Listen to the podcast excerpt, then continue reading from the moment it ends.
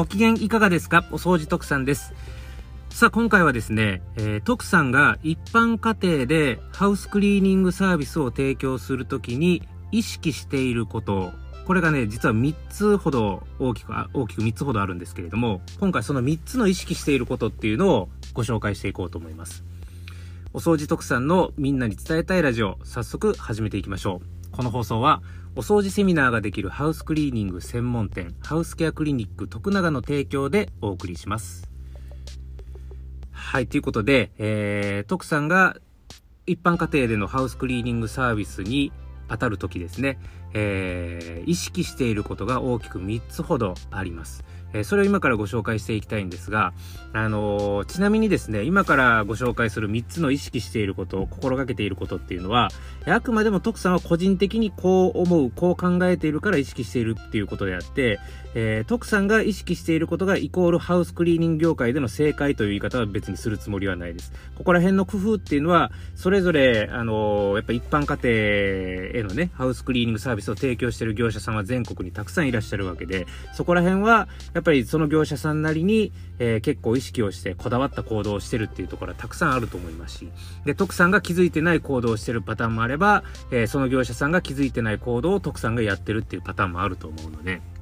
それはもうやっぱ各業者さんの考え方に基づいて意識していること、心がけていることっていうのはあると思うので、まあ今回のね、皆さんにご紹介するっていうのも、あくまでも徳さんが個人的に意識をしている、えー、心がけているっていうことがあるんですよという意味で聞いていただければと思います。はい。ということで、えー、その大きくね、3つの意識していること、心がけていることを早速ご紹介していきます。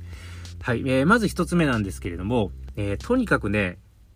大きな物音を立てないように行動してますね。はい、もう、ガンとかバキッとかね、そういうでかい音がなると、やっぱりお客様不安に思うと思うんで、特に初めて当店にご依頼をいただいたお客様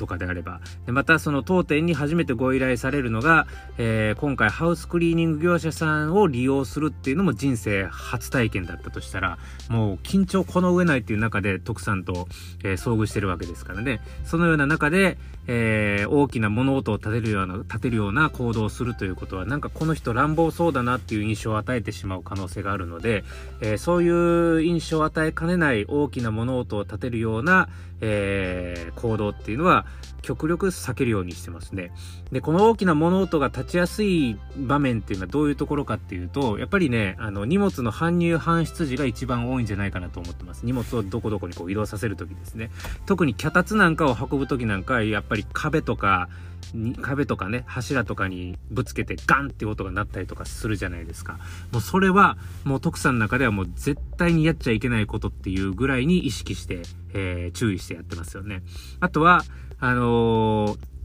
例えばマンションの空室清掃とかでしたら、少しでも、あの、時間短縮で現場を終えれるようにですね、やっぱ荷物の搬入搬出時でも両手に抱える、抱えれるだけの荷物を一気に持って、えー、往復回数を減らすことを意識しながら荷物を搬入搬出するんですけれども、やっぱりそういう行動をすると、やっぱり物を落とす率があの、上がったりとかするし、えー、やっぱりその分壁とかにね、ぶつける可能性も増えるじゃないですか。っていうことなので、一般家庭の場合は徳さん全く逆パターンの行動をしてて、えー、基本的にもう荷物は1個ずつ着実に、えー、運び入れるみたいな。そんな感じでやってますね。はい。えー、まあ、これがね、一つ目にやっぱ意識していることだと思ってください。そして二つ目に意識していることっていうのが、とにかくね、やっぱ使い捨てっていうところに徳さんは実はこだわってます。えー、一番やっぱりその最たる例っていうのがやっぱ養生関係だと思うんですが、まあ、養生テープ類っていうのはもちろんなんですけれども、あの、床に引くシートですよね。えー、徳さん昔、あの、防、防水シートか、防水シートとかブルーシートとかを使って、えー、床の養生をしてた時期はあったんですけれども、だからその、一般家庭のお客様のとこでね、使ったブルーシートを作業が終わったら、あの、飛んだ水気を拭き取って、それを折りたたんで、また次の現場で使い回すという形をとってたんですけど、この使い回すという行為を極力やめたいなっていうふうに徳さんは個人的に考えて。っていうのが、やっぱり、あの、使い捨てに勝る清潔感っていうのはないかなっていうふうに個人的には考えてるので、なので、やっぱり養生とかでもね、やっぱり汚水が飛び散るわけですから、やっぱりしまいに汚れていったりとかするじゃないですか、防水シートとかも。なので、えー、もう養生関係はもう使い捨てでいこうということで、えー、ブルーシートとか防水シートの使用は一切やめて、何を使ってるかっていうと、あのー、塗装屋さんがよく使っているフロア専用の養生シートですね。これ、あのー、塗料が落ちたとしても、えー、床の方へ浸透していかないぐらいに分厚いビニールでできてるので、えー、完全防水のシートになってるんでね、結構、あのー、清掃業者が使っても全然重宝できるようなシートなので、えよかったら、え同業他社さん、この放送を聞いてるんだったら、その、塗装屋さんが使っているような専用のフロアシートですね。フロア養生シート。これを、えー、使ってみるのは徳さん個人的にはやっぱお勧めしたいですね。で、それを使って作業が終わったらもうそのままそのシートはもう捨てるというような形で、えー、対応していってます。あと、まあ、使い捨てでもう一つこだわってるとしたら、やっぱタオルなんですよね。で、マンションの空室清掃とかでしたら、マイクロファイバーウエスという、あの、まあ、研磨力とかも抜群な、えー、拭き取り能力が最も高い、えー、タオルと言われているのがこのね、マイクロファイバーウエスなんですけれども、これは実はマンションの空気清掃とかでないと徳さん使ってなくて、一般家庭で作業するときは、不織布の布巾を使って、えー、作業します。で、これなんでかっていうと、あのー不織布の付近でもあの、なんかこう、緑とかピンク色でこう、波な、波を打ったようなデザインで、えー、されてるような不織布の付近あるじゃないですか。あの、ファミレスとかで、えー、よく店員さんがテーブルを拭く時とかによく使ってるような、ああいうデザインの付近あるじゃないですか。あのデザインを、あの、わざわざ仕入れて、えー、徳さんを意識してその不織布の付近を使ってます。これなんでかっていうと、もうそのデザインを見れば、えー、素人さんで見ても、あの、あ、これはもう、なんか使い捨ての付近を使ってるなっていう印象が強く残ると思うんですよね。普通のタオルを使うより使うよりも。結構もう使い捨てのやつでやってんだなっていうのがこう素人さんが見てもパッと見てわかるように、えー、わざわざそのデザインの不織布の付近を使って、えー、作業を進めています。で、そうやってもちろんあの一般家庭でやるときはもう1現場1枚の不織布付近っていう形で、もう使い終わったらその場でもうゴミ袋にもうポイするみたいな。そういう形で、えー、結構やってます。だから意外とね、あのー、同業他社さんからすれば贅沢な、あの、消耗品の使い方をしてるかもしれないですけどね。でも、多少贅沢な、あの、行動をすることで、お客様に、あの、清潔感と安心感っていうのがこう、見た目でね、えー、行動、行動を見せることだけで、えー、伝えることができるんであれば、それは全然多少の贅沢はする価値はあるかなっていうふうに徳さんは個人的に考えてるので、うん、そういう流れでやってますかね。はい。これがまあ2つ目に意識していることです。そして3つ目に意識していることは、えー、一般家庭で作業する場合は極力、えー、大人数でお邪魔することは控えています。はい。例えば、うん、お客様からご依頼いただいた作業の内容がもう家全体丸ごと触ってほしいっていうような内容だった場合、例えば丸1日で仕上げようと思ったら、えー、清掃職人5人ぐらい連れてこないとこれは終わらへんなみたいな仕事をもし受けたとしたら、徳さんがまず交渉するのは、えー、5人連れてきますっていう形の前に、まずは徳さん1人で5日間かけて作業してもいいですかっていう方向で交渉をします。はい。そんなに長く滞在してたらお客様に迷惑じゃないのかっていうふうに同業他社さんは考える人もいると思うんですけれども、えー、逆にね、やっぱり5人、5人でドカドカっと入っていくと、その分なんか慌ただしい感じの行動になってくるし、やっぱり、あのー、仕上がりの目が5つに分散されてしまうんで、その分やっぱりクオリティの低下にもつながると徳さんは考えてるんですよね。なので、特に一般家庭っていうのはやっぱり作業クオリティはもう最優先で重視されるところではあると思ってるんで、やっぱり極力一人であの、対応して、一人の目できっちり確認まで作業をして、冷静な目で確認作業まで行って、お客様に引き渡すっていう形が、一番安定したクオリティで提供できるのかなっていうふうに考えてるんでね。やっぱ作業、一般家庭で作業するにあたっての作業人数のベストは、徳さんは基本的に一人だと考えてます。はい。ただ、あのー、フローリングの洗浄ワックスをするときとかで、こう、重機を移動しなきゃいけないとか場面があるんですけれども、その場合だと、あの、抱えてもらう人を連れてくる必要はありますんでね。そういう場合でどうしても一人で作業できないっていう場合は、えー、補助要員として一人連れて行くことはありますけどね。